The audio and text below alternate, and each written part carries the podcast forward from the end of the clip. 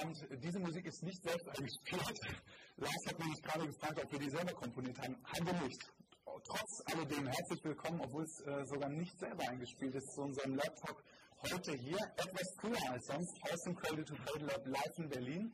Bei mir zu Gast Lars Klingbeil, Generalsekretär der SPD. Lars, schön, dass du da bist. Vielen Dank für die Einladung. Und es sind so viele beeindruckende Dinge in deiner Vita. Ich würde das nur ganz kurz zusammenfassen. Nicht nur als Schülersprecher hast du dich für den Disco-Bus eingesetzt. Du warst nach dem oder während deinem Studium der Politik, Soziologie und Geschichte schon im Wahlkreisbüro von späteren Bundeskanzler Schröder. Du warst im Stadtrat von Münster im Kreistag vom Heidekreis, warst stellvertretender Bundesvorsitzender der Jusos und bist seit 2009 Abgeordneter im Deutschen Bundestag. Mhm. Du bist stellvertretender Vorsitzender der SPD-Landesgruppen Niedersachsen und Bremen, hast den Europawahlkampf 2019 und den Mitgliederentscheid 2019 der SPD organisiert und eben vor allen Dingen seit 2017 Fulltime oder über das hinaus sozusagen Generalsekretär. Schön, dass du heute hier bist. Danke. Und dass wir gemeinsam zu den Themen sprechen, Cradle to Cradle, Klimaschutz und Ressourcenschutz zusammendenken. Wir machen das ja im digitalen Format. Mhm. Wir äh, bringen das Thema raus, weil es gerade auch nochmal mehr anzieht auf dem Corona-Thema und deswegen würde ich gerne auch nochmal von dir zum Einstieg hören. Ähm, was hat das mit euch in eurer politischen Arbeit gemacht? Weil ich muss ganz ehrlich sagen, unsere Arbeit findet eigentlich sehr öffentlich statt. Das heißt, wir sind eigentlich darauf angewiesen, auf ein Thema, was für Menschen auch schwierig ist, was erklärungsbedürftig ist, rauszugehen, mhm. von Angesicht zu Angesicht, so wie immerhin wir beide das heute machen, darüber zu reden. Wie schwer ist Wahlkampf, wie schwer ist Politik, wenn man immer weniger den Menschen direkt ins Auge schauen kann dabei? Ja gut, wir sind ja gerade nicht im Wahlkampf, aber insgesamt hat die, die Corona-Pandemie mein Arbeiten total verändert. Also uns war ganz unterschiedlich. Ne? Also als Generalsekretär ist es so, dass ich eigentlich drei, vier Tage in der Woche komplett unterwegs bin. Also jetzt sage ich auch mal das Thema Fliegen. Ja, genug Tage, wo ich mich irgendwie mittags ins Flugzeug setze, in den Zug, ins Auto und irgendwo hinfahre in Deutschland, um irgendwo zwei, drei Stunden zu sein und dann nachts wieder zurückfahre. Das hat sich komplett geändert. Also ganz wenige Termine jetzt außerhalb meines Wahlkreises in der Lüneburger Heide oder außerhalb von Berlin. Jetzt ein bisschen ist es jetzt wieder mehr geworden, aber auch nicht, nicht wirklich.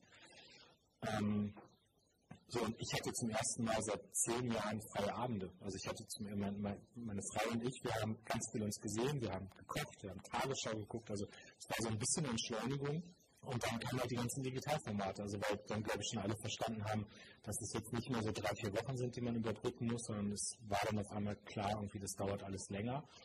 Und jetzt ganz viel über Digitalisierung. Ähm, und ich merke jetzt aber auch gerade, um das ganz offen zu sagen, dass es mir schon ziemlich auf den Senkel geht. Also ich brauche als Politiker den Kontakt zu Leuten. Und ich kann das gerade alles effizient machen. Ja. Ich kann Videokonferenzen machen, ich kriege meine Sachen geklärt, ich kriege Präsidiumschalten hin. Ich habe auch das Gefühl, dass die Sitzungen selbst viel effizienter sind, wenn, ähm, wenn es über Video läuft, weil diese ganzen Vielquatscher und so, die, sind, die müssen ja alle begrenzen. Aber dieses Kontakt zu Leuten haben, irgendwie wirklich face-to-face mit Leuten mal im Raum sitzen, rumdenken, emotional sein, irgendwie mitkriegen, was die, wie die auch reagieren, ja, wie Körperhaltung sich verändert, wie Gestik, Mimik, so, das ist das, was gerade irgendwie mir fehlt und das ist für Politik auch total wichtig. Und deswegen wünsche ich mir natürlich, dass es jetzt irgendwann normal wird und gleichzeitig sind viele Elemente dabei, wo ich sage, das kann auch in einer Nach-Corona-Zeit gerne bleiben. Also ich muss nicht wieder jeden Termin irgendwo in Deutschland machen und überall irgendwo hinreisen. Es geht auch gerne als Videokonferenz und auch jede, nicht jede Präsidiumssitzung, die wir haben, muss eine Präsenzsitzung sein und nicht jeder Wahlkampftermin, den ich habe, der muss irgendwie analog sein, aber ein bisschen mehr Leute treffen wäre schon ganz gut.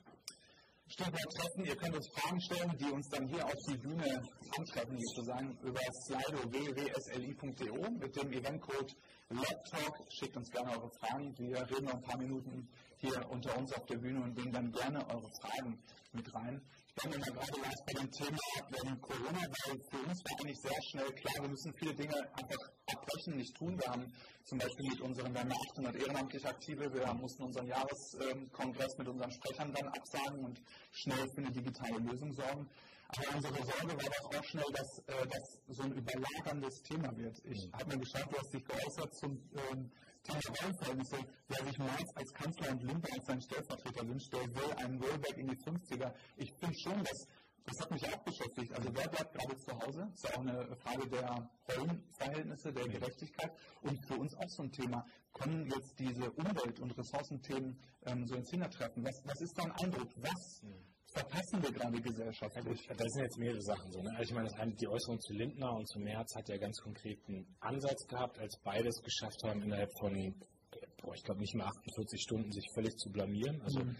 Bei Lindner war es die Verabschiedung von Linda Teuteberg, also meiner Kollegin als Generalsekretärin, da bei der FDP, wo man dann nochmal so schön so ein, so ein alte Herrenwitz hinterher schmeißt und ähm, ob er es so gemeint hat oder nicht, aber sagen, es legt ja auch immer was offen, wenn jemand so redet. Ja, und, und bei Friedrich Merz war es halt dieser Talk, wo ihm beim Stichwort schwul als erstes irgendwie Pädophilie einfällt. Also was ja auch offenbart, wie jemand denkt. Und, und das ist für mich schon, und das habe ich da deutlich gesagt in diesem Zitat, das ist für mich schon eine andere Gesellschaftspolitik als die, die ich will. Also ich dachte, wir werden da weiter, ne? sowohl in der Gleichberechtigung der Frau als auch in der Frage ähm, Anerkennung von, von sexuellen Orientierungen und Lebensrealitäten, so die für mich zugegebenermaßen völlig normal sind. Ähm, aber du merkst halt, es gibt das andere auch noch. Und das ist irgendwie in dieser ganzen gesellschaftlichen Polarisierung, die wir haben, wird das gerade gefühlt wieder mehr, dass sie sich auch trauen, sich zu äußern. Mhm. Ich,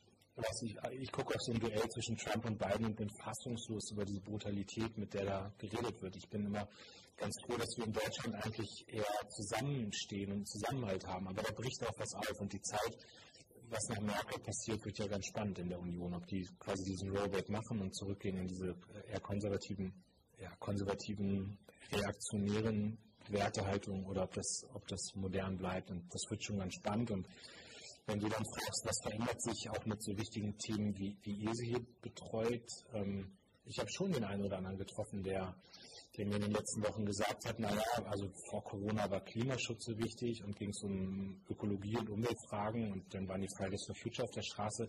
So, und jetzt ist ja aber Corona und jetzt ist der ganze Quatsch vorbei. So, ne? Und die sagen, nee, das glaube ich eben nicht. Und sag mal, wenn ich jetzt so auch auf zum Beispiel die Kommunalwahlen in Nordrhein-Westfalen gucke und wenn man da fragt, was waren so Hauptthemen, die eine Rolle gespielt haben, dann war der Klimaschutz schon sehr weit vorne. Mhm. Und ich bin natürlich als Generalsekretär mit der Frage beschäftigt, wie kannst du Klimaschutz sozialdemokratisch definieren? Also da habe ich einen ganz besonderen Blick drauf. Aber diese Themen sind nicht weg. Also das war dann eine eigentliche Frage. Also diese Themen sind nicht weg und wer jetzt so tut, als ob es jetzt wieder nur um, also jetzt nur aufpassen, wie ich das formuliere, weil es geht nur um Arbeitsplätze oder nur um Wirtschaftspolitik. Klar, das nach vorne gerückt, aber es hat ganz viel mit Klimaschutz zu tun. Und das ist ein wichtig letzter Satz, das sind keine Gegensätze, das sind keine Feinde. Also Arbeitsplätze und Wirtschaftspolitik und Klimaschutz sind auf der gleichen Seite der Medaille und nicht irgendwie als, als Gegensätze. Ich bin froh, dass du das sagst, weil uns begegnen, muss ich auch ehrlich sagen, äh, auch viele Aktivisten. Mhm. Wir haben das gerade kommentiert äh, im Rahmen auch des Globus-Preis, wo wir sagen, dass die Fridays for Future so laut auf die Straße gehen, das ist so wichtig und das ist so wertvoll, weil es äh, einfach die Aufmerksamkeit lenkt auf diese wichtigen Themen. Und gleichzeitig ähm, für uns aber an diesen Punkten schnell die Frage, äh, sind das nur Klimaschutz und diese Fragen von, ich würde übersetzen das gerne als so weniger schlecht handeln, also geht es oft um einfach Themen der Nachhaltigkeit, in denen es eigentlich immer heißt, die Welt ist ohne uns Menschen besser. Und das, was du jetzt da sagst, ist ja eigentlich der Ansatz, man könnte sagen, anthropozentrisch an Menschen dran. Es geht um unsere Lebensgrundlage. Und das ist eigentlich auch, ich bin froh, dass du das sagst und gleichzeitig interessiert mich auch, wie denkst du, kriegen wir politisch die Themen, ich glaube, es ist ein, wirklich ein Thema auch für die Sozialdemokratie, mhm. weil Ressourcenknappheit, das trifft gerade die Menschen, die heute schon wenig haben und diese Verteilungskämpfe, auch wie Produkte hergestellt werden, die Menschen in der Produktion. Mhm da klingelt jemand hin. Ehrlich gesagt, ich glaube, das ist Klingelmännchen. Ich habe gerade Kinder. Ähm, das ist eine witzige Frage, weil die Stellmännchen am Ausgemacht ist. Also, wie kriegen wir das zusammen? Weil Umwelt, Wirtschaft und Soziales, ich, ich finde das nicht zusammen. Naja, ich, ich muss mal zwei Beispiele jetzt äh, wieder konkret machen. Also das eine ist, habe ich ja selbst mein eigenes Leben so beschrieben als Generalsekretär und es gibt wahnsinnig viele Flüge, die wir in Deutschland machen, die überflüssig sind.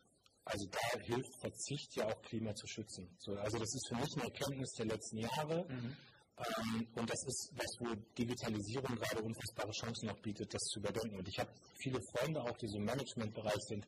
Da sind bei ganz vielen gerade Denkprozesse auch, ob das Leben nach Corona wieder so sein muss wie davor, dass du so durchs Land jettest, Inlandsflüge also ist ja auch eine gute Debatte und, und diese Änderung wird, also da ist Verzicht wichtig. Aber ich erlebe natürlich auch eine, eine ökologische Dimension manchmal, die ich, ähm, also wo ich mich schon frage, wie nah an der Lebensrealität sind manche Dinge, um das ganz hart zu sagen. Mhm. Ich habe das zum Beispiel erlebt, als es um das Klimaschutzpaket ging. Und ich bin ja Abgeordneter im ländlichen Raum. Also bei mir ist halt wirklich ländlicher Raum, so zwischen Hamburg, Hannover und Bremen. Mhm. mhm. Und ich ganz häufig den Spruch gehört habe, na, die sollen doch einfach das Auto stehen lassen. So, und bei mir gibt es halt zwei Möglichkeiten. Also entweder du fährst mit dem Auto zur Arbeit nach Hamburg oder du fährst nicht zur Arbeit. Und eine andere Möglichkeit gibt es nicht. Mhm. Und da bin ich dann halt so weit, dass ich sage, dann musst du halt Alternativen schaffen, aber die Alternativen schaffst du ja nicht innerhalb von 24 Stunden. Nee. Da musst du in einen harten politischen Prozess rein, dann musst du den Nahverkehr ausbauen, über Sammeltaxis, über Bürgerbusse, über Ausbau natürlich öffentlicher Nahverkehr. Und dann kannst du auch viel ökologischer wahrscheinlich sein am Ende, aber das ist was, was nicht von heute auf morgen geht und da muss man sich dann politisch für einsetzen. Da hilft der Druck von Fridays for Future, aber wir müssen eben doch aufpassen, dass wir dass wir viele Menschen nicht verlieren, also dass denen was übergestülpt wird. Mhm. So, und, und nochmal, wenn du deinen Arbeitsplatz in Hamburg hast und du wohnst aber in meinem Heimatort Munster, dann fährst du im Auto da eine Stunde hin, ähm, aber du kommst da nicht mit dem Zug hin. So, und, und, und da muss man, dann muss man die Alternativen schaffen. Oder man geht Richtung mobiles Arbeiten und sagt, wir müssen alle nicht mehr nach Hamburg und können.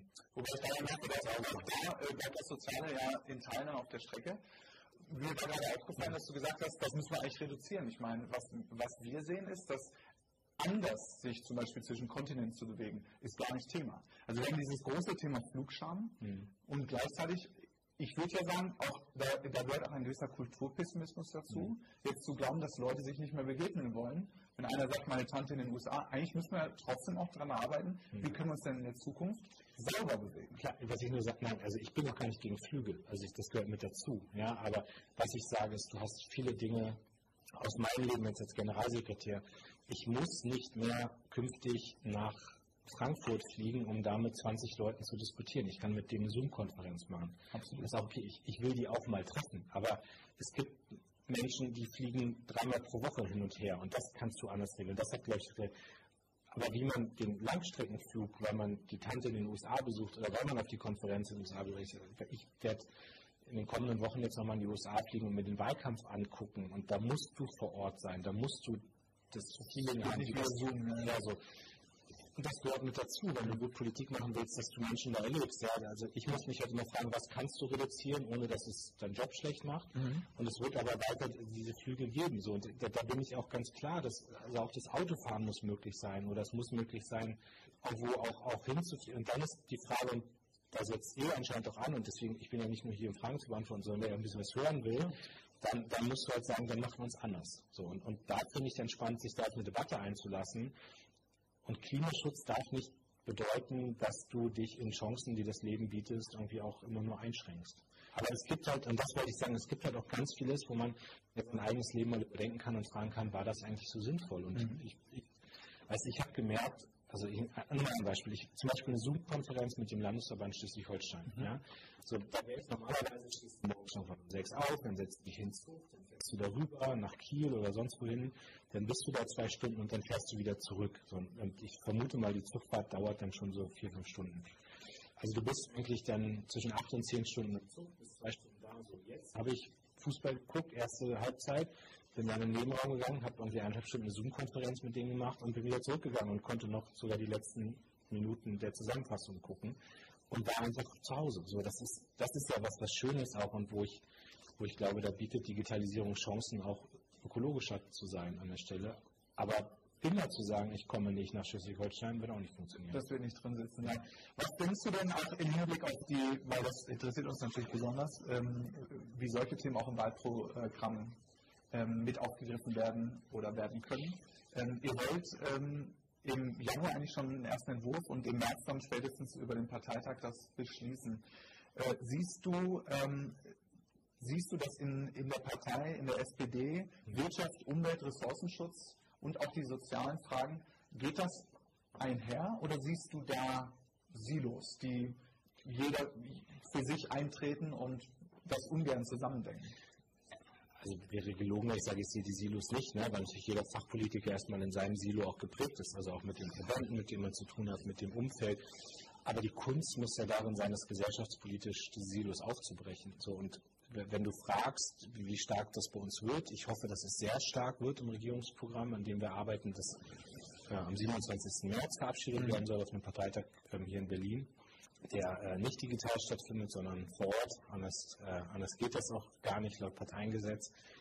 Ähm, aber also die Chance für die SPD besteht ja darin, alles das, was wir gerade diskutieren, Klimaschutz, Umweltschutz, gesundes Leben, ja, so das für alle zugänglich zu machen. Das ist eine soziale Frage auch. Also können sich das alle leisten oder wie können sich das mhm. alle leisten?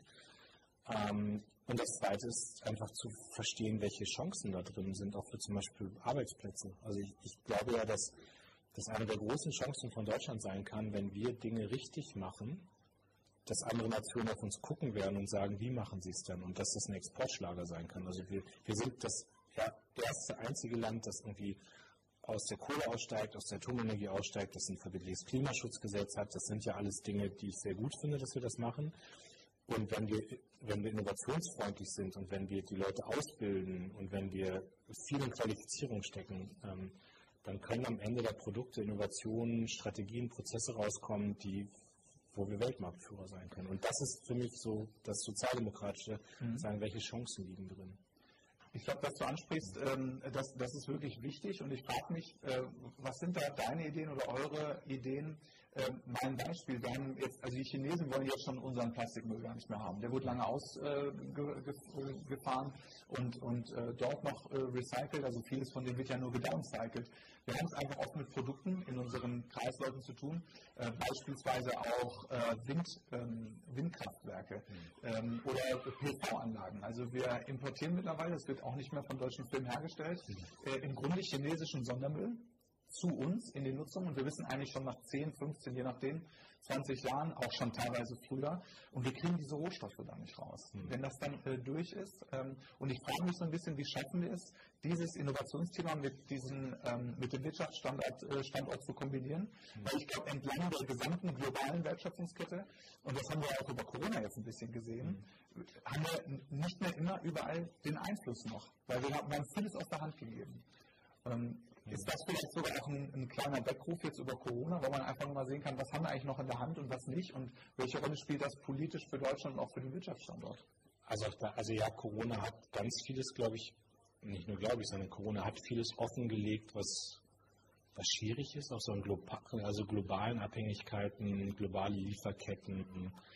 Äh, da wird es sicherlich eine sehr intensive Diskussion drüber geben, aber ich fand den ersten Punkt jetzt spannend, auch weil im Kern ist ja die Frage, wie produzierst du? Also produzierst du billig und günstig und vermeintlich günstig? Also weil viele Kosten ja gar nicht einberechnet sind. Also wenn man sagt, dann ist der Müll da und der geht nicht weg, dann ist es am Ende sogar teurer. Also wenn, wenn man das Ökologische mit einbezieht und was das für die Natur bedeutet. Ähm, und ich bin ein Freund davon, das ist jetzt allerdings meine persönliche Position, erstmal keine Parteimeinung, ähm, dass man, dass man Standards festlegt. Also das Ne? Also ich meine, wir reden ganz viel über Arbeitsstandards, über soziale Standards und die Frage ist, kannst du auch diese ökologischen Standards festlegen, nach denen produziert werden kann. Ähm, also das, das ist, glaube ich, was, wo man dann auch Müll vermeiden kann, also nicht recycelbaren Müll vermeiden kann. Und da müsste man eigentlich hinkommen, dass man das viel stärker macht. Aber ich, also sag du gerne auch, an welchen Stellen du das zum Beispiel Ideen hast oder sagst, das und das müsste erfüllt werden. Äh, wir sind ja gerade in einem sehr freudigen Diskussionsprozess auch als SPD, dass wir sagen, wir nehmen auch Ideen auf fürs Regierungsprogramm und wollen genau da wissen, wie man es machen kann. Ja, ich glaube, es muss halt nur sein, dass es für alle, also ich werde immer darauf achten, dass alle sich das leisten können. Ja. Also das ist für mich die entscheidende Frage. Ich glaube, das, was du da ansprichst, also uns ist das ein großes Anliegen eigentlich, dass die, die Preise die Wahrheit sagen. Hm. Und die sagen immer dann nicht die Wahrheit, wenn ähm, aus unserer Sicht, aber jetzt natürlich auch unendlich viele Studien zu ganz unterschiedlichen Branchen, sei es äh, im Bereich Landwirtschaft, bei Kunststoffen, da gibt es äh, den Zustand, dass es zum Beispiel eine Steuer auf Rezyklate gibt, aber auf Virgin Material, also primär Rohstoff äh, hergestelltes äh, Kunststoff, ist steuerlich sozusagen begünstigt. Das heißt, der Preis am Markt zeigt, Recycling ist teurer. Hm. Und das liegt aber an der Steuergesetzgebung, an dem Punkt zum Beispiel. In anderen Fällen äh, badet die Gesellschaft, also ich sage es mal ganz platt, wir ähm, privatisieren Gewinne hm. und verallgemeinern die ganzen Kosten. Hm. ähm, sei das jetzt der Milchbauer, die Art, wie die Landwirtschaft funktioniert, die Erzeugung von Fleisch. Wir importieren ja wahnsinnig viele Futtermittel, die wir auf der deutschen Ackerfläche niemals herstellen können und wundern uns dann, dass eine Milliarde Menschen im, äh, im Schnitt oder knapp weltweit ähm, Hunger leidet oder an Unterernährung. Weil die Tiere, die wir fressen, das Essen für die Menschen eigentlich mhm. selber verzehren. Ja, wir haben eine ähnliche Debatte. Also ich, ich jetzt vor allem über Sozialen, über den Arbeitsmarktbereich reden. Also wenn ich überlege, der Zeitpunkt, als wir den Mindestlohn eingeführt haben, da gab es ja auch Geschäftsmodelle. Ich erinnere mich an eins sehr konkret, der, der Briefzusteller. Also da gab es, muss ja mal nochmal in Erinnerung rufen, da gab es Briefzustelldienste, die haben ihre Leute mit 4 Euro pro Stunde abgespeist und die mussten dann zum Staat gehen, die Mitarbeiter, und sich quasi aufstocken lassen. Und ich weiß noch, als wir damals die Mindestlohn durchgesetzt haben, wurde uns immer gesagt, das vernichtet Millionen Arbeitsplätze. Und es ist Quatsch. Also es ist nie passiert. Also es sind nie Arbeitsplätze. Also natürlich sind einzelne Arbeitsplätze mal weggefallen, weil sie eben auf genau so einem Lohndumping basierten. Aber dafür sind viele neue geschaffen worden. Mhm. So, und das hat am Ende nicht dazu geführt, dass es schlechter wurde. Und wenn man dahin kommt, dass man Kosten stärker einbezieht, ähm, dann ist das der richtige Weg. Also das glaube ich wirklich, dass das äh, auch helfen kann. Also wir haben eine Debatte gerade, weil du das Thema Fleisch oder auch, auch Landwirtschaft angesprochen hast, ne? die Frage, erlaubst du Werkverträge in den, äh, bei Tönnies in den Schlachtereien? Oder ich habe bei mir eine Debatte im Wahlkreis gerade um Milchpreise. Ich mhm. habe einen sehr landwirtschaftlich geprägten Wahlkreis auch. Die lassen sich halt alle drücken von den Discountern. So, ne? Die wollen auch keine festgesetzten Preise, aber die Frage, wie kriegst du das Preisniveau da rein und wie kannst du sicherstellen, dass die Landwirte das kriegen für Milch, was sie wirklich verdienen. Also die geben die Milch billiger ab, als die Produktionskosten sind. Und das ist ein Fehler am System und das muss man eigentlich, muss man eigentlich lösen. Denkst du denn, das ist, also ich, ich habe zwar den Eindruck, dass viele Menschen das noch, äh, sag ich mal, auf der inhaltlichen Ebene noch nicht realisiert haben, weil vielleicht als Anmerkung auch aus unserer Sicht sehr viel über das Verzichten und das nachhaltige, weniger schlechte mhm. oder weniger vom Falschen tun sozusagen gesprochen wurde, jetzt über viele Jahre und Jahrzehnte. Und wenn wir mit Menschen reden und sagen, hast du mal darüber nachgedacht, dass es vielleicht nicht ein weniger von diesem braucht, sondern ein wirklich ein anders, ein Produkt, was gesund ist, was kreiselfähig ist, wo das Wasser nicht dadurch schlechter wird, wo saubere Energie genutzt wird, wo die Menschen vernünftige Löhne mhm. äh, für, ihre, für, für gute Arbeit bekommen. Ähm, Denkst du, ähm, auch politisch, ist das ein Verständnisthema oder fehlen da zum Beispiel die Mehrheiten? Sagt man dann also politisch, weil das war ja auch so fast schon eine demokratietheoretische äh, Diskussion jetzt über Fridays for Future. Ähm, ist unsere Demokratie überhaupt in der Lage, diesen Herausforderungen gerecht zu werden, in der Geschwindigkeit, wie sie sich ereignen? Ja, das ist sie. Also da bin ich da bin ich auch sehr, sehr klar und die Fridays for Future haben auch vieles bewegt. Also ich meine, das Klimaschutzpaket jetzt, die sind damit nicht zufrieden. Ja, das ist auch völlig legitim, dass eine Bewegung nicht zufrieden ist mit dem, was Politik entscheidet. Ähm, aber trotzdem sind wir im Klimaschutz so weit vorangegangen wie kaum anderes Land. So und ähm, nächstes Jahr wird richtig spannend, wenn wir sehen, ob die Klimaschutzziele eingehalten werden und wo sie nicht eingehalten werden.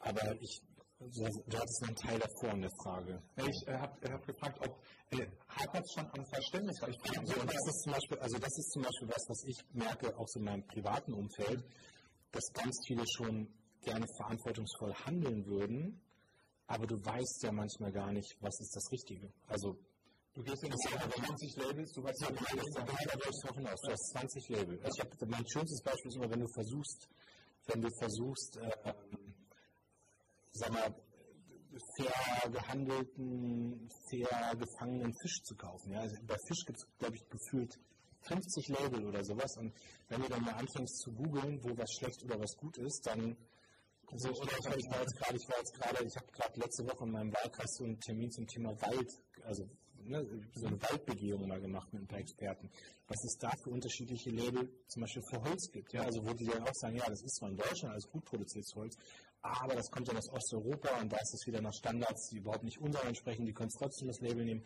Und das ist, glaube ich, echt Verwirrung. Also wir, wir diskutieren zum Beispiel gerade im Bereich äh, Tierschutz, wo wir als SPD gerne ein staatliches Tierschutzlabel wollen. Ja auch nicht freiwillig, sondern verpflichtend und so. Das würde, glaube ich, helfen, wenn die Verbraucher einfach sehen, dieses Label steht total für Glaubwürdigkeit. Manche Label gibt es ja, wo du halt weißt, das ist so. Ähm, aber ich, also so Stiftung Warentest zum Beispiel, da weißt du, ne, die sind so, die sind wenn die irgendwas labeln, dann ist das, also wenn die so ein Siegel haben oder so eine Auszeichnung haben, dann ist das gut, aber bei diesen anderen, bei diesen ganzen Labeln im, im Bereich von Lebensmitteln und so, da ist das verwirrend. Und das ist was, wo ich merke, dass viele gerne würden, aber nicht wissen, ob sie das Richtige tun. Nochmal Hinweis an euch, unsere Zuschauer, schickt uns gerne Fragen hier auf die Bühne. Ihr könnt da das Slido benutzen unter www.sli.de mit dem Code LabTalk. Ähm, schickt uns gerne eure Fragen hier auf die Bühne. Lars, was meinst du denn, ist das jetzt also ein Thema für, ähm, also soll das privat organisiert werden, weil sagst, Label-Dschungel versteht keiner. Ist das eine staatliche Aufgabe, ist das eine Kombination, weil da entscheiden sich ja durchaus auch die Geister. Weil es gibt auch zum Beispiel Zertifikate für Credit to Credit, privat organisiert. Es gibt staatliche Stellen wie das Entwicklungsministerium. Wir haben ein Meta-Siegel jetzt, den ähm, grünen Knopf. So sagen sie, Cradle to Cradle ist ein wesentlicher Baustein. Wenn man Cradle to Cradle zertifiziert ist, wird es hier anerkannt. Aber wenn man, wenn man Cradle to Cradle ist, kriegt man auch den grünen Knopf? Oder? Ja, das zahlt also als eines von, ich glaube, fünf Label, wenn ich das jetzt richtig mhm. äh, offen stehen habe, zahlt das auf, diese, auf dieser Meta-Ebene rein und wird auch sozusagen in der Bepunktung mit ähm, aufgefasst. Cradle to Cradle auch zum Beispiel bei Gebäudesiegeln. Also man kann zum Beispiel ein Gebäude nach äh, Lead-Standard bauen und Cradle to Cradle, zertifizierte Bauprodukte, mhm. zahlen dann auf die Gesamtzertifizierung ein ich kann jetzt hier mich nicht hinsetzen und sagen, es muss alles staatlich sein, ne? weil ich, also das sind ja unterschiedliche Bereiche, aber wo ich zum Beispiel sehr klar bin, dass es staatlich sein muss, ist der ganze Bereich Tierschutz, also die, die Landwirtschaft auch. Und das ist jetzt nicht unser Thema heute Abend, aber es gibt so eine Verwirrung mittlerweile im Bereich der Landwirtschaft, was gut ist oder nicht. Ja? Und das, da würde ich schon sagen, muss es so sein. Und und generell muss es immer so aufgesetzt sein, dass der Verbraucher eine totale Orientierung hat und dass er weiß, was er tut. Letztlich äh, sage ich schon, das ist ein Riesenthema für uns, weil die Landwirtschaft baut Böden ab. Das heißt, wir müssen eigentlich die ganze Zeit Kunstdünger immer wieder reingeben. Mhm. Das heißt, auch unsere Landwirtschaft schließt keine Kreisläufe. Also letztlich gleiches Thema. Nee, ich meinte jetzt äh, Tier, also bei den Tierprodukten. Ja. Ne? Also, da, ja. Okay, aber Cradle to Cradle ist auch für die Landwirtschaft Thema. Ja, weil du im Grunde ja es geht ja nicht nur um die Produkte, wir sitzen jetzt auf Cradle-to-Cradle-Stühlen, hier gibt es Cradle-to-Cradle-Teppich, äh, Cradle-to-Cradle-Trennwand und so weiter. Das kann man alles einbauen. Mhm. Aber im Grunde auf dem Acker ist es ja auch so. Wir jetzt in Berlin, äh, wir futtern hier das eine, das wird auch produziert auf dem Acker woanders, irgendwo in Brandenburg vielleicht. Und wie kriegen wir denn jetzt unsere... Das wäre noch mal dran. Also das wäre wär noch mal dran, weil wir kriegen hier eine Biokiste. Aber ähm, wie kriege ich meine Nährstoffe zurück nach Brandenburg? Weil ich bin hier, hier ist hier Prenzlauberg. Also mhm. Und wir schließen die selbst nach Brandenburg, schließen wir die Kreisläufe nicht. Außer du hast ein ökologisches System, in dem du Boden aufbaust, weil du zum Beispiel eine Biolandwirtschaft betreibst. Mhm.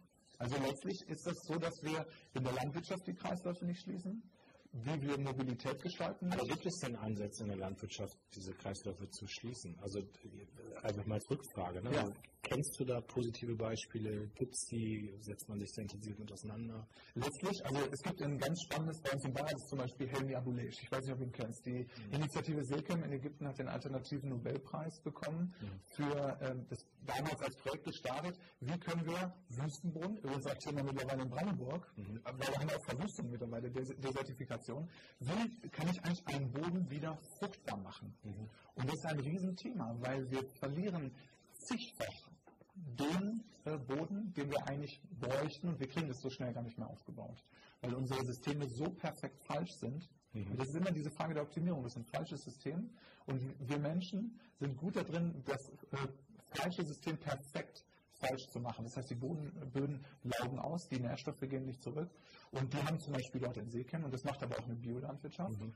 bringt diese Nährstoffe in den Kreis. Du kannst zum Beispiel, du nimmst jeden Tag zwei Milligramm Phosphor aus und äh, gibst sie über deinen Urin wieder ab. Mhm. Und die müsste man zum Beispiel in der Kläranlage äh, wieder ausfällen und aus, äh, sozusagen aus dem Prozess ausschleusen, damit das, dieser Nährstoff wichtig wieder in den, in den Kreis zurückgeht.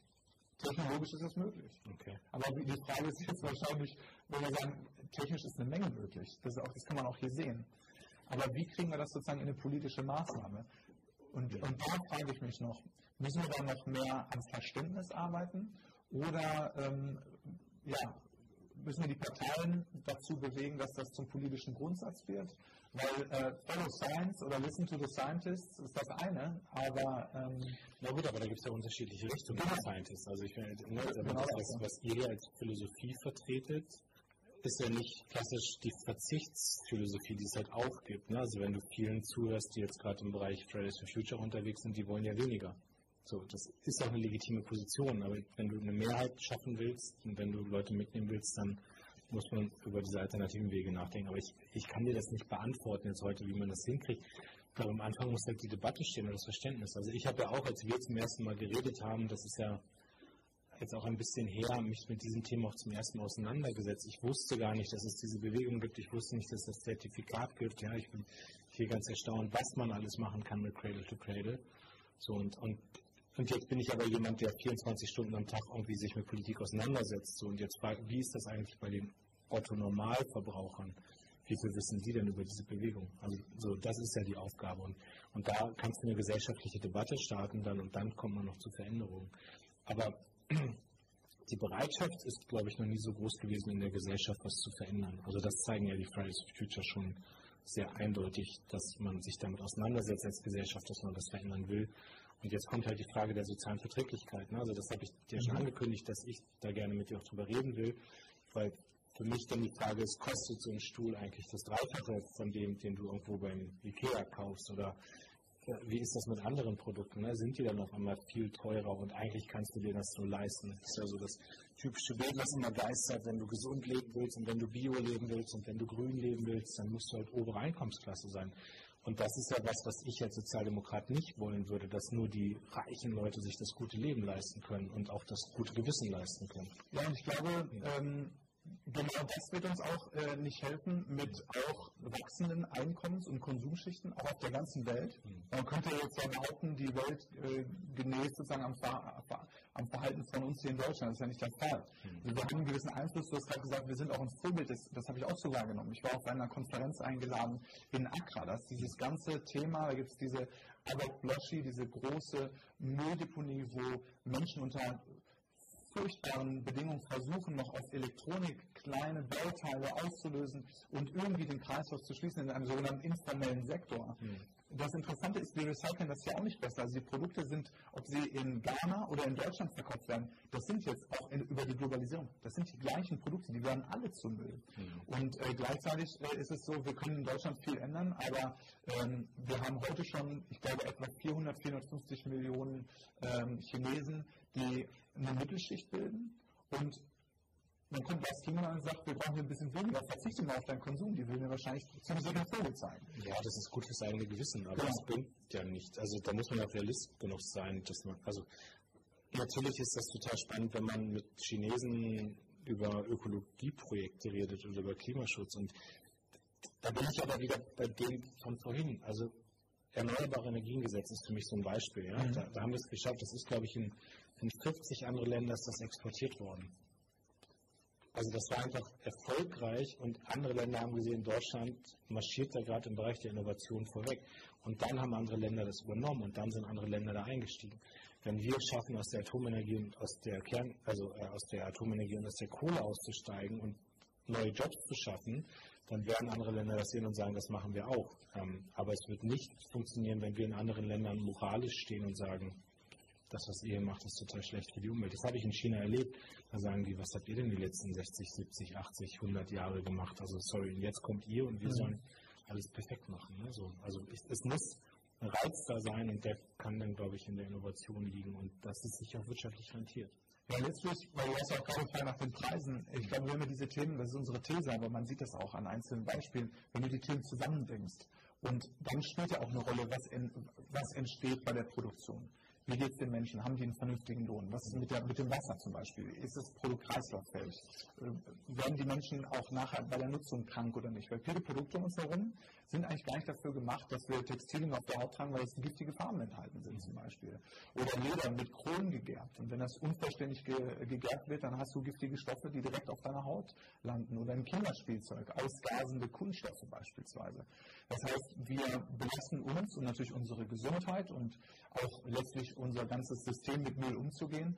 Äh, da, da sagt ja jeder Recycler eigentlich, wenn ich ein Produkt bekommen würde, was ganz anders konstruiert ist und viel holistischer, mit einer anderen Qualität, dann würde der Recycler gleich sagen, dann würde ich auch am Ende mehr verdienen. Dann könnte der wahrscheinlich auch noch diesen Wert in den Kreis bringen und dann verdienen auch noch andere Akteure daran mit und dann dreht sich auch diese Preisschraube. Weil wenn du sagst, ist das eigentlich teurer, würde ich jetzt erstmal antworten, äh, man müsste jetzt erstmal anerkennen, dass wir jetzt im Moment den gesamten Materialwert zum überwiegenden Teil, wenn wir Dinge produzieren, verlieren. Und das lassen wir ja völlig außer Acht. Obwohl wir ja wissen, dass wir in einer begrenzten Welt leben. Das heißt, wir wissen ja, das kann ja eigentlich so nicht weitergehen. Ja. wir fahren ja eigentlich sehenden Auges auf diese Herausforderung. Genau, aber da gehört dann auch die ganze gesellschaftliche Debatte mit dazu. Ne? Ich meine, wenn, wenn Leute irgendwie, wenn Leute in den Supermarkt gehen und du siehst das günstige Fleisch, dann, dann siehst du die anderen Kosten ja nicht. Also wir, wissen, wir beide wissen jetzt, dass das Fleisch, was super billig produziert ist und da drin liegt, dass das so krasse ökologische Kosten auch mit sich zieht. Aber die hin, dass das alle wissen.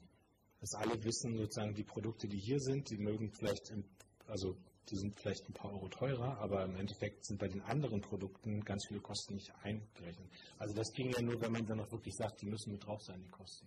Ja, das ist ähm, im Grunde so eine, so eine Form von äh, langfristiger Denke. Mhm. Also zum Beispiel in Hamburg entsteht gerade ein Cradle-to-Cradle-Bauprojekt, nennt sich Moringa. Und äh, Moringa. Mhm. Und ähm, da wird ganz vieles, also es gibt eigentlich noch keine perfekten Baubeispiele. Also das will ich auch gar nicht behaupten. Aber vieles kann man heute schon umsetzen. Das ist halt, Cradle to Cradle hat noch nicht den Anspruch, alles perfekt zu können mit diesem Ansatz. Da müssen wir auch noch viel lernen, glaube ich, auch die Unternehmen, die das machen.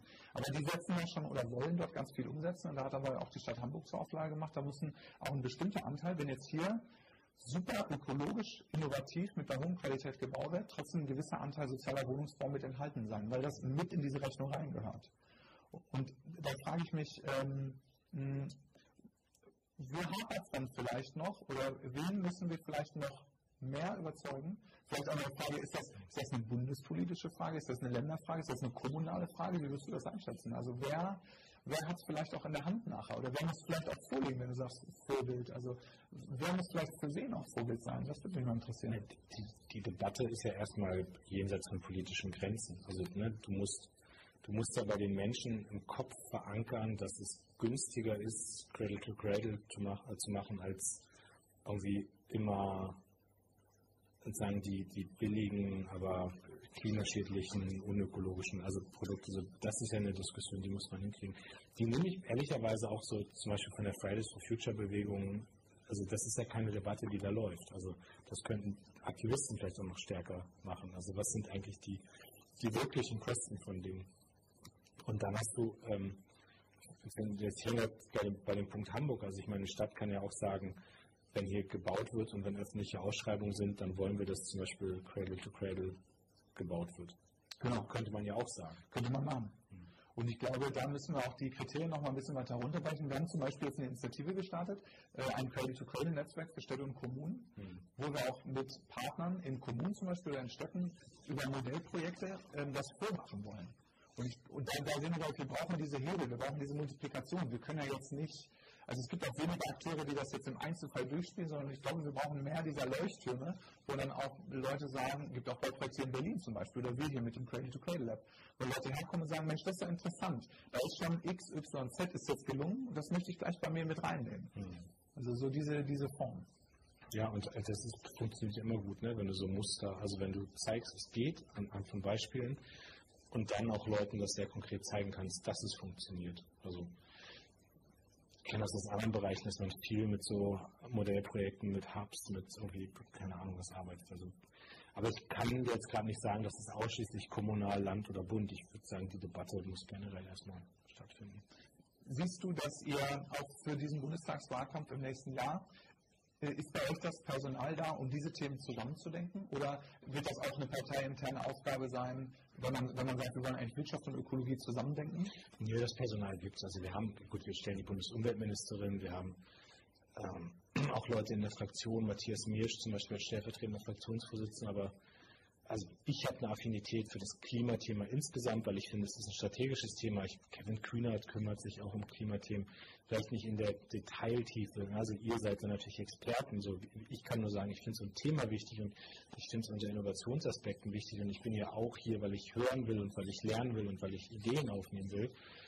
Ähm, aber das, das, die SPD hat einen großen Fehler gemacht in den letzten Jahren, als sie das Klimathema und ich sage jetzt immer Klima, obwohl das, was ihr macht, ja eigentlich mehr ist. Ne? Aber das ist so, aber das hat man schon ein bisschen vernachlässigt und das hat man so bei den Grünen abgelagert oder also und das war ein strategischer Fehler und das haben alle verstanden. Und wenn ich zum Beispiel mal die Auseinandersetzung der letzten Monate nehme, wo wir uns ja doch schon mit der Automobilbranche angelegt haben. Ja, also da ging es ja ganz klar um die Frage, fördert man eigentlich wieder Verbrenner und diese subventionierende alten Technologie So, das war ein sehr harter Konflikt. Und ich meine, wir sind auch sehr beschimpft worden in den Tagen, nachdem wir im Koalitionsausschuss das verhindert haben. Und nochmal, ich bin überhaupt nicht gegen die Automobilindustrie. Ich bin da nicht dagegen. Ich mag auch keine autofeindliche Politik weil ich selbst eine Region vertrete, wo das Auto angewiesen mhm. ist, habe ich vorhin schon mal gesagt. Aber was ich von einer Industrie verlangen kann, ist, dass man, dass man sich bewegt, dass man nicht im Status quo festhält, dass man bereit ist, sich zu verändern und dass man sieht, was ist mit Elektromobilität oder Wasserstoff oder, oder sozusagen nochmal komplett anderen Mobilitätsformen, was es da für Entwicklungen gibt. Und ich habe jetzt auch so einige aus der Automobilindustrie getroffen, die gesagt haben, das war schon ganz gut, weil wir brauchten diesen Tritt vielleicht auch mal, damit so ein bisschen was in Bewegung kommt. Und das ist für mich normal, das ist sozialdemokratisch. Nicht Industrie- oder Wirtschafts- oder fortschrittsfeindlich sein, aber sich zu fragen, wie muss dieser Fortschritt aussehen, damit er den Menschen dann noch hilft. Ich frage mich auch nochmal konkret, weil das ist eine Frage, die, die uns wirklich umtreibt, dass wir auf an dieser Kostenseite, das, das WMF SPD in SPD geführtes Haus. Ähm, äh, wir, wir, sehen da wirklich in Teilen, dass äh, da Negativanreize sind, beispielsweise eben bei diesem Kunststoff. Wenn man sagt, ein frischer Kunststoff äh, ohne Steuerlast hm. oder ein recycelter mit der Steuerlast. Da sagen auch konkret Unternehmer, Reinhard Schneider hat letztes Jahr den Umweltpreis der Deutschen Bundesstiftung Umwelt erhalten für seine Arbeit äh, um die Firma Werner und Merz, Froschreiniger und so weiter. Und er sagt halt, hier lohnt sich das, was wir dringend brauchen und auch wollen, und die machen das, die recyceln diese Produkte, die machen das in Cradle-to-Cradle-Qualität. Aber er sagt, da gibt es im Grunde diesen Fehlanreiz, dass wir heute, wenn wir recyceltes Material einsetzen, dafür mehr zahlen müssen, mhm. schon was von der Steuergesetzgebung kommt. Ich, ich höre das zum ersten Mal heute. Dass, also ich, natürlich kenne ich die Debatten aus anderen Bereichen. Wir hatten eine lange Debatte zur Frage Atom, ähm, warum eigentlich Atomenergie so stark subventioniert ist. Ich habe vorhin das Beispiel, das ist jetzt nicht, ist jetzt nicht der Umweltbereich, aber warum zum Beispiel das subventioniert war, quasi die Leute schlecht zu bezahlen und dafür zum Staat zu schicken, so ähm, Tönnies, Werkverträge. Also da gibt es ja ganz viel, wo der Staat falsche Anreize setzt ne? und wo wir über Standards und über, über Gesetze auch gerade dabei sind, Dinge zu ändern. Aber warum das hier beim Bereich ähm, beim Bereich nicht recycelbarer Kunststoff, warum es da diese Anreize gibt, das weiß ich schlichtweg nicht. Und sonst aber für mich einfach mal mitnehmen. Ne? Aber dass zum Beispiel CO2 jetzt auch einen Preis kriegt, ich meine, den Einstieg haben wir geschafft. Also das also, was gerade sagst, weil das vorhin Satz wollte ich nochmal anmerken, weil dieses Thema Klimakrise, das hat ja auch beides geschafft, hm. ins Bewusstsein zu bringen. Hm. Ähm, und richtig laut zu sein. Und ich höre von vielen CEOs in den Unternehmen, die sagen, ich muss mich allein schon am Esstisch zu Hause eigentlich jetzt diesen Themen stellen, weil meine Kinder oder Enkelkinder, die gucken mich echt schräg an auf dem Thema. Das heißt, ich glaube, da, ist wirklich was, da hat sich wirklich was bewegt. Und äh, gleichzeitig wollte ich einfach nur noch mal kommentieren, dass CO2, das Kohlenstoff, ähm, als in der Atmosphäre klimaschädlich wirkt, aber eigentlich brauchen wir Kohlenstoff für die Produkte, ist eigentlich ein wertvoller Rohstoff. Weil sie sagen, eigentlich müssen wir umdenken und sagen, eigentlich die Klimakrise ist auch eine Ressourcenkrise, weil wir gehen mit den Ressourcen insofern falsch um, dass wir fossile Brennstoffe eben in die Atmosphäre pusten, mhm. statt sie zu binden. Im Boden, im Wald oder daraus äh, hochwertige Kunststoffe zum Beispiel herzustellen, die kann man recyclingfähig herstellen. Und dann ist das CO2 bzw. der Kohlenstoff hier gebunden im, im Kunststoff. Und wenn wir das recyclingfähig hinbekommen, dann können wir das immer wieder für neue Produkte einsetzen letztlich. Statt zu sagen, wir müssen auf die Emissionen achten, sondern im Grunde ist das da oben das Material, was wir eigentlich hier unten bräuchten. Aber sag du mir mal bitte, warum es diese Debatte zum Beispiel innerhalb der Umwelt- oder Klimabewegung gar nicht gibt. Also da nehme ich ja eine andere wahr. Ja, genau. Also und das, die Frage der, der CO2-Abgabe mhm. war eine der härtesten Forderungen. Und eigentlich müssen wir eine, eine, Abgabe auf den Rohstoffwert, weil also wir haben ein Rohstoffthema und das erstreckt sich eben weit über das CO2-Thema hinaus, weil es gibt ganz, ganz viele Materialien, die haben wir so dermaßen endlich zur Verfügung für die ganze Technologie, für zum Beispiel Photovoltaikanlagen für die, für die Energiewende, für die, ähm, für die Windkraftwerke und alles, was wir da produzieren, Kohlefaserverbundstoffe zum Beispiel. Ähm, das heißt, da verkleben wir eine Kohlefaser, ist auch sehr aufwendig, die herzustellen, und dann verkleben wir die mit einem Klebstoff, den wir nicht mehr lösen können. Dann wird das geschreddert und verfüllt, vielleicht verbrannt. Das heißt, dieser, dieser ganze wertvoll hergestellte Kunststoff, den blasen wir vielleicht am Ende, bei Deutschland als Weltmeister verbrennen vor allen Dingen, wir deponieren nicht mehr, nennt sich eine thermische Verwertung. Aber es ist einfach nur noch ein bisschen heiß gemacht, dann kriegst du noch ein bisschen Restwärme raus, ganz bisschen Energie, aber die Rohstoffe sind eigentlich äh, endlich. Die Energie kommt jeden Tag aus der Sonne her. Und das ist das, was wir eigentlich kritisieren, weil ich glaube, was Fridays for Future perfekt macht, ist, den Finger in die Wunde zu legen und den Druck zu erhöhen. Mhm. Aber was wir, glaube ich, also wo ich eine Gefahr sehe, und das wäre vielleicht auch was, was ich mir von dir wünschen würde, dass du das mitnimmst, wir haben nur dann wirklich eine Chance, wenn wir jetzt die Themen zusammendenken. Wenn wir jetzt nur auf der Klimakrise arbeiten und sagen, wir müssen alle CO2-neutral sein, das reicht auch schon als Zielsetzung nicht. Wir müssen mehr als CO2-neutral sein. Wir müssen Kohlenstoff zurückgewinnen aus der Atmosphäre. Weil diese Ziele sind sonst unumstößlich. Und das heißt, wir müssen jetzt es eigentlich schaffen, aus dieser sehr aus unserer Sicht ein Stück weit zumindest eindimensionalisierten Klimafrage auch eine Ressourcenfrage zu machen. Und dann müssen wir natürlich sehr schnell auch bei Fragen wieder von internationaler Politik und Entwicklungspolitik und das Themengebiet. Letztlich müssten wir diesen, diesen Stoffen, wo du sagst, also du kaufst heute eine Waschmaschine mhm. und ähm, die läuft ein paar Jahre und ähm, am Ende geht die kaputt und du rufst da jemand an und sagt dir, das reparieren wir dir nicht, kauf eine neue. Mhm. Oder der gibt dir ein Angebot, der repariert dir das für 400 und die neue kostet 500. Und was machst du dann noch mit diesem Material? Wenn du jetzt sagen würdest, ein Hersteller verkauft dir die zum Beispiel mit 1500 Waschgängen. Mhm. Und entweder du verlängerst deine Leasingrate bei dem mhm. oder der kriegt die wieder. Und dann hat der Hersteller gleich ein Interesse, die Waschmaschine so zu bauen, dass er sie danach auch wieder auseinandernehmen kann. Ich glaube, wir brauchen Verantwortungen. Aber wie löst, also ist die Forderung zu sagen, das muss gesetzlich geregelt werden? Ist das also. Ja, entweder würde ich sagen, also ich würde sagen, ähm, weil die Frage nach der Gesetzenregelung ist ja durchaus eine, wo wir auch schnell fahren können. Du hast gerade selber gesagt, ähm, Thema Elektromobilität ist das eine. Ich glaube, äh, das hat auch was mit äh, wirklich Schadstoffen und Abgasen zu tun in Städten. Mhm. Aber auf dem Land können wir vielleicht auch äh, noch über andere alternative Antriebe sprechen. Mhm. Ähm, und da würde ich sozusagen weder der FDP, weil ich sage es mal ganz plakativ, die sagt, das muss der Markt regeln. Und äh, am anderen Spektrum würde man sagen, das muss alles der Gesetzgeber regeln. Ich glaube, das geht auf die aus meiner Sicht auf der einen wie der anderen Seite nicht, sondern es muss schon smart funktionieren, dass wir auch gleichzeitig technologieoffen daran gehen. Mhm. Ähm, und ähm, ja, letztlich ist das eigentlich die, äh, die Frage. Also ich glaube schon, dass wir, oder Vorschlag wäre durchaus, Sektoren, also du hast ja über die Förderung gesprochen von schädlichen Verhaltensweisen, mhm. Subventionen, wo wir eigentlich nicht Fehlverhalten subventionieren wollen. Unsere Förderung wäre wär schon, Subventionierung da, wo wir Schädlingsverhalten subventionieren, eben einzustellen und eine Innovationsförderung auf den Weg zu bringen, wo wir sagen, die Zielmarke, die können wir ja immer noch weit genug äh, fassen, ist, Rohstoffe brauchen einen Wert. Und Unternehmen müssen mir irgendwie zeigen, hm. wie ich die Rohstoffe in den, in den Kreis zurückbringe. Wenn du einen Hersteller heute fragst, hat keine Antwort eigentlich. Also das, das kannst du zum Beispiel über Produkthaftung machen. Mhm. Ähm, das kannst du über eine Bepreisung machen. Weil letztlich haben, hat dieser ganze Müll einen riesen Wert mal gehabt, den wir ihm längst halt nicht mehr zuschreiben konnten. Ich denke jetzt gerade über die Idee nach. Ne? Also wenn du dann trotzdem fragst, wie, wie bemisst man diesen Wert? Also ich, glaub, ich glaube, den können wir trotzdem am Markt ja ablesen, weil die im, im Schnitt, also viele dieser wertvollen Rohstoffe, nehmen im Preis natürlich weiter zu, weil immer mehr Menschen konsumieren. Es wird immer knapper, das Angebot. Dementsprechend steigt der Preis. Das wäre erstmal eine ganz klassische ökonomische Betrachtung. Das, da sieht man dann einfach, wow, es wird immer knapper und es wird dementsprechend auch immer teurer. Außer die USA steigen ins Fracking ein, da wird es günstiger. Aber zu welchem Preis? Ja gut, sie sind ja eingestiegen. Die Frage ist. Ja, sind sie, genau. Und darüber sind sie auf einmal der größte Gaslieferant geworden. Und darüber ging der Preis runter. Das ist natürlich künstlich in die Länge gezogen darüber. Ne?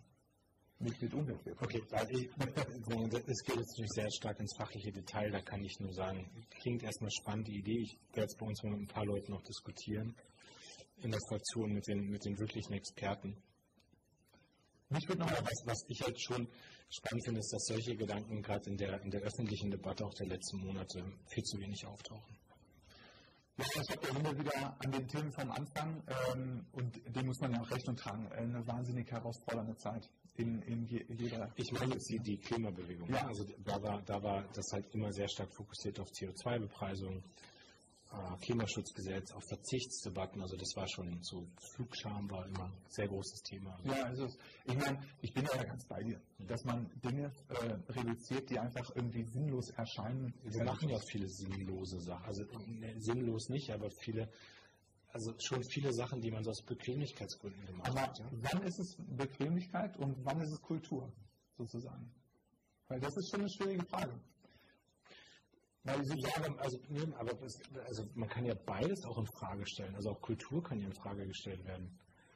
also ich meine, diese Kultur auch zum Beispiel wie Politik funktioniert, also immer mit Präsenz und immer da mhm. sein. Mhm. Also das ist eine Kultur, die würde ich gerne mal in Frage stellen. Ich würde auch gerne eine Kultur in Frage stellen, wo es heißt, du musst immer, immer so on the run sein. Du musst immer nur schnell, schnell, schnell und immer irgendwie in Flieger und wieder da und da und da.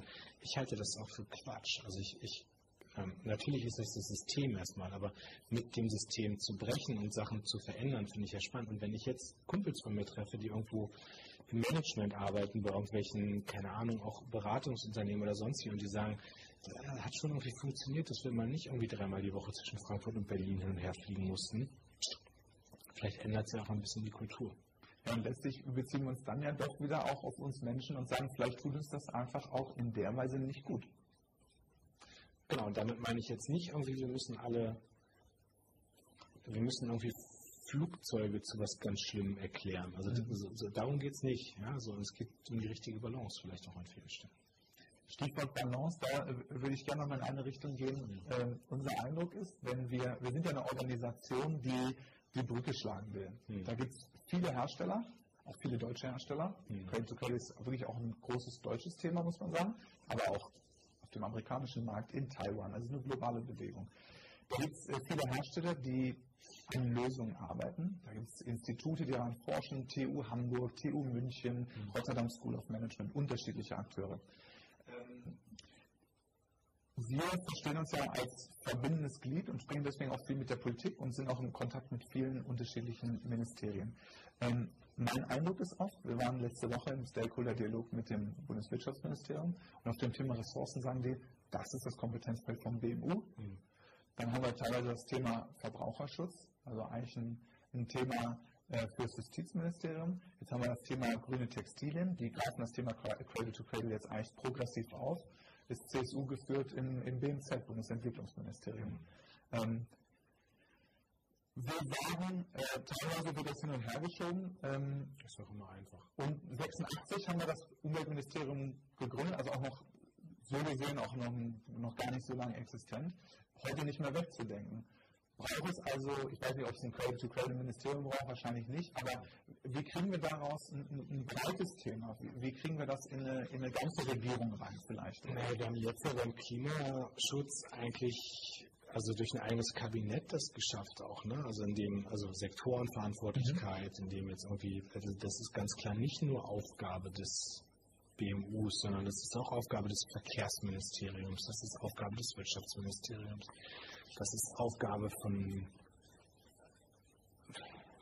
also auch natürlich Finanzministerium. Also das, das hat man da, glaube ich, geschafft. So, und wie man das bei dem Thema jetzt hier ganz gezielt macht, auch sagen, auf jeden Fall geht nicht, dass man sagt, das ist so das eine Ministerium. Also wenn du jetzt zum Beispiel von Bauprojekten sprichst, dann ist das ja ganz klar.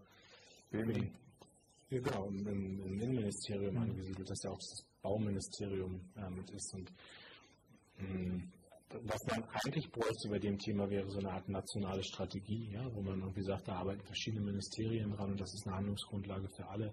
Aber dieses Ressortdenken nervt mich auch. Also meist, ich habe jetzt vorhin ja auch mal gesagt, ich muss das mit unseren Fachleuten mal besprechen. Das hängt aber auch damit zusammen, dass ich jetzt nicht irgendwie Dinge sagen will, die, die, die ich gar nicht einhalten kann, weil unsere Fachleute da Bedenken aus dem und dem Grund haben. Und das ist halt häufig auch so, dass ich natürlich viele Ideen höre und die erstmal spannend finde und dann liegt das Problem vielleicht auch im Detail so.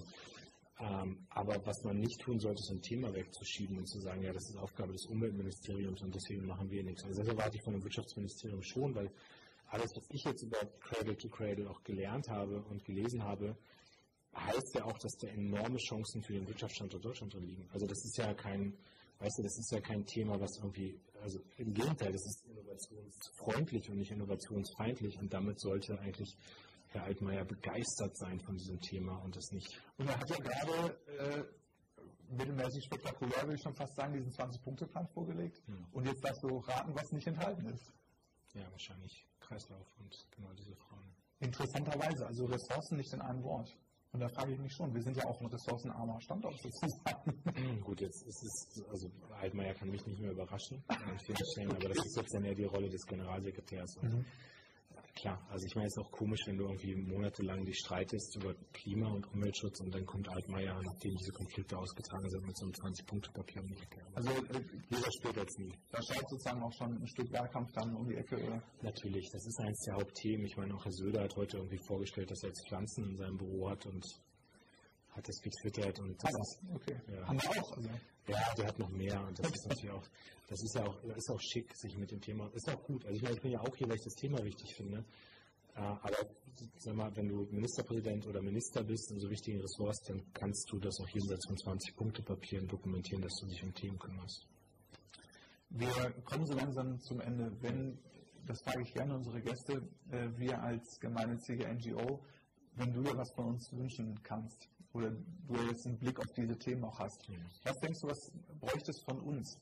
Weil ähm, das ist die politische Sphäre, es gibt die Hersteller und wir haben da nochmal auch eine besondere Rolle. Was denkst du, müssen NGOs und im Speziellen auch, was müssen wir Cradle to Cradle NGO, unsere aktiven, was können wir beitragen? Na, ich glaube, das Gute ist die Übersetzung. Also sagen die, die Übersetzung, dass es funktioniert. Und das ist vielleicht was, also wo ich immer merke, dass es natürlich dann auch für, für Bundestagskollegen wichtig ist, wenn ihr, wie viele Unternehmen gibt es dieses naja, weltweit sind das schon viele hundert Jahre in Deutschland. Also das ist so, mhm. ja, also warum geht nicht jedes Unternehmen mal auf seine lokalen Bundestagsabgeordneten zu und sagt, guck mal, was wir hier machen. Mhm. Also, nochmal, also ich würde mir behaupten, ich setze mich sehr, sehr viel mit Politik auseinander. Also das ist mein Job, ja, das ist meine Leidenschaft und mein Job.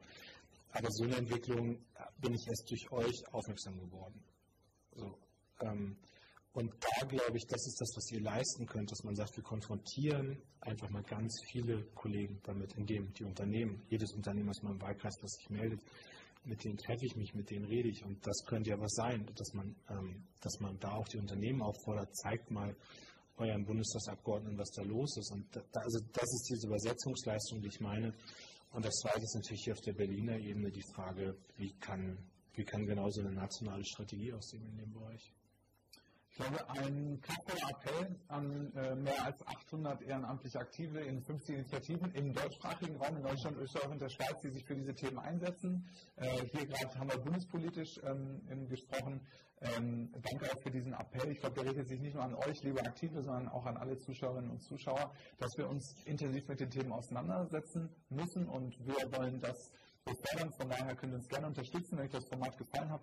Ihr könnt bei uns aktiv sein, ihr könnt Förderer werden, uns auch finanziell unterstützen oder uns folgen auf den ähm, bekannten Kanälen auf Instagram. Ähm, ihr könnt uns auf YouTube folgen, Twitter oder Facebook, unser Newsletter abonnieren. Schön, dass ihr heute Abend hier zugeschaut habt. Und ähm, noch einmal ganz herzlichen Dank lieber Lars Klingbeil, dass du uns heute hier besucht hast und deinen sehr engen Zeitplan das mit eingetaktet hast und dich so für das Thema interessiert hast und ja auch gesagt hast, dass du das nochmal mitnimmst in die Fraktion und in deine Partei. Vielen, vielen Dank. Vielen Dank. Tschüss.